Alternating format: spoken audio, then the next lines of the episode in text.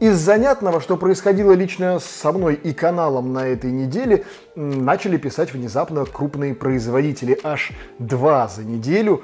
И еще один не крупный и вообще неизвестный не во имя кто, но это не столь важно. Ну, в общем, начали писать с предложениями. И то, чтобы по рекламе, такие-то, понятно, я сразу посылаю в мусорку, даже на них не отвечаю, но по сотрудничеству долгосрочному и планомерному, типа из разряда мы будем присылать вам технику на обзор, а вы с ней делаете, что хотите, мы требований никаких к этому предъявлять не будем, ну и бла-бла-бла. Очень странный для меня опыт, потому что я все-таки не блогер в прямом понимании этого слова, и мне есть чем позаниматься вообще-то в жизни. Поэтому я даже пока что для себя не решил, что и как им отвечать.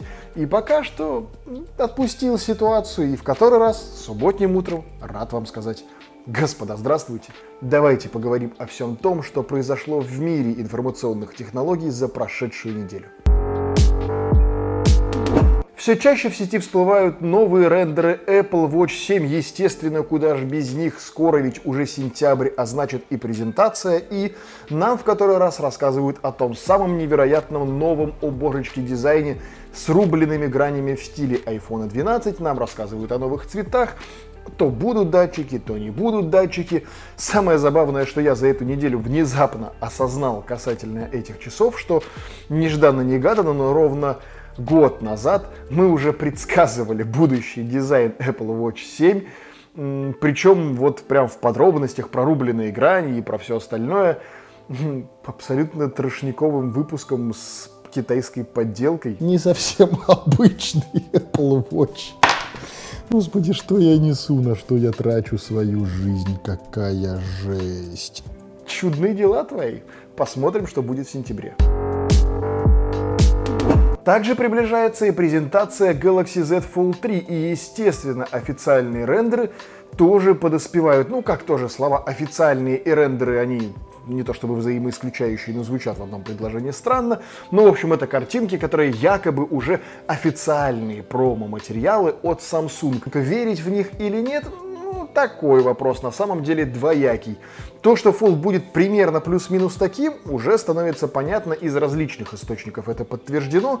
По цветам, в общем-то, на этих рендерах тоже ничего нового ну, нам не обозначили. Как и планировалось, белый, черный и зеленый. Естественно, будут возможны кастомы, ну то есть вы сможете шарнир вот этот вот, так же, как это было возможно во втором, сделать какого-то другого цвета. Ну то есть хотите, можете себе сделать, например, бронзовый синим, но в новой версии бронзового цвета не будет, белый черный и зеленый. Соответственно, можете, например, сделать золотой с зеленым шарниром, ну, условно. Также подтверждены ряд других деталей, которые уже, честно говоря, устаешь мусолить. Блин, осталось вот буквально, что, сейчас вы смотрите этот выпуск, что у нас? 3 июля. Нет, подождите. Да, 3 июля, все правильно. А значит, до презентации Galaxy Unpacked осталось всего-то ровно месяц. И мы увидим с вами все устройства от Samsung, которые вот будут флагманскими вплоть до зимы, где представят Galaxy S22, и где будет уже прям что-то действительно интересное. Пока что имеет смысл даже не то, что набираться терпения, но просто вот отпустить ситуацию и перестать загоняться по этому вопросу. Потому что порою в сети просто истерика уже на тему того, каким же будет Fold, Flip, то, все.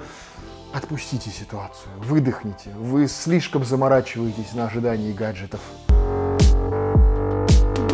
Компания Intel анонсировала сотрудничество с производителем микросхем C5 для того, чтобы создать свою альтернативу RAM-процессоров для смартфонов. А вы что думали, Intel не решится заходить на такую поляну в том мире, где Samsung пытается объединиться с AMD, Apple так вообще улетела на радугу и оттуда машет всем своими процессорами M1. К текущему моменту известно, что C5 будет разрабатывать 7-нанометровую 64-битную однокристальную систему с ядром C5 P550 на архитектуре Horse Creek, которая будет поддерживать модули памяти DDR и интерфейсы PCIe. Технические подробности будущего чипа, естественно, не раскрываются. Их, скорее всего, сам вендор даже пока что толком и не знает. Так чисто вот влажные мечты. Ожидается, тем не менее, что новинка будет позиционироваться как флагманское решение для производителей смартфонов и других гаджетов. По данным сетевых источников, сумма сделки к текущему моменту 2 миллиарда долларов, что в рамках на самом деле технологического рынка и запуска каких-то новых продуктов, не бог весь какая великая сумма, вот так вот прям в масштабах. Но тем не менее, задел становится куда более интересным и не иллюзорен шанс того, что рано или поздно мы увидим с вами вместо какого-нибудь медиатека или Snapdragon в топовых флагманах еще и процессоры Intel. И вот здесь игра начнется еще куда более интересной, чем есть она сейчас. Честно говоря, я даже не знаю, на чем бы я предпочел смартфон. Тут прям по классике перед тобой два стула, да, на одном медиатеке точеные, на другом Intel, ну вы поняли. Разработчики WhatsApp сообщили, что теперь их мессенджер поддерживает голосовые звонки на кнопочных смартфонах. Да, вы сейчас не ослышались, и речь идет о так называемых бабушкафонах, которые основаны на KaiOS. А есть такая OS, если мало ли кто-то из вас не в курсе. По сути, она основана на Linux и является форком операционной системы, основанной на Firefox OS, которая в свою очередь была разработана Mozilla, и ее разработка была прекращена еще аж в 2016 2016 году. Но чтобы примерно понимать разлет устройств, это типа Alcatel Vantage, это Nokia из разряда свежих 8810, 2720 и вот этих вот всех, ну типа а которые выходили э, клоны 3310, потом банан раздвижной, ну и вот эти вот все смартфоны. Там, по сути, своя какая-то оболочка еще натянута на эту же SkyOS, да, даже такое на рынке бывает. Но, в общем, это вот эти вот все смартфоны, теперь на них могут быть произведены голосовые вызовы WhatsApp. На какие только ухищрения не пойдешь, растеряв доверие аудитории, избрав в свое время не совсем верную маркетинговую политику и стратегию обеспечения своей безопасности. Мы с вами уже обсуждали это не раз в новостях, и вот к чему это приходит. Едва ли тут можно говорить о какой-то заботе действительно о пользователях, хотя, естественно, позиционируется это именно так. Скорее всего, просто решено привлечь новую аудиторию, которая не в теме вот всех тех событий, технологического мира.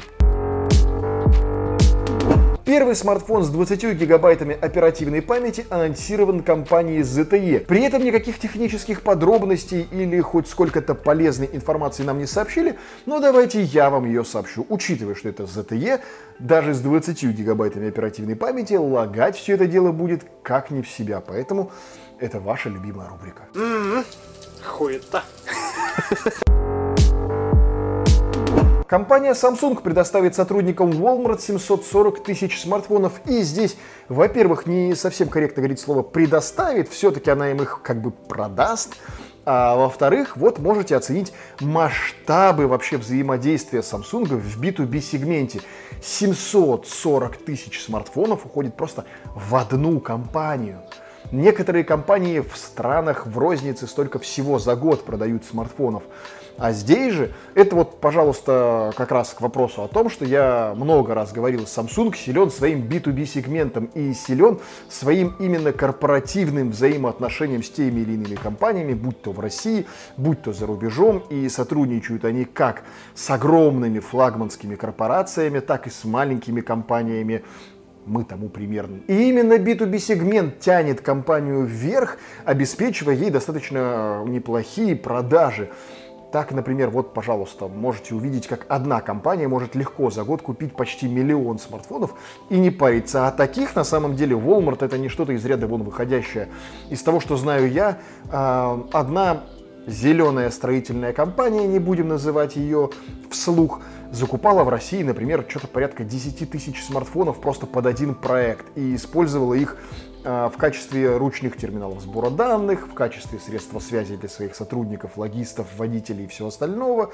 Ну, в общем, на самом деле объемы продаж у Samsung именно в B2B сегменте, они вот прям поражают. И тут еще, что не очевидно, скорее всего, для вас, и нужно пояснить, речь ведь идет не о консюмерских решениях типа какого-нибудь Galaxy A20 или A32, а о профессиональных типа Samsung X-Cover. Кстати, про него видео я снимал на заре этого канала, и это достаточно интересный смартфон. Если что, поищите, посмотрите по каналу, о нем имеет смысл вообще хотя бы представлять в жизни. Так вот, этот смартфон на текущий момент в нашей стране стоит порядка 40 тысяч рублей за штуку, а купили они 740 тысяч устройств.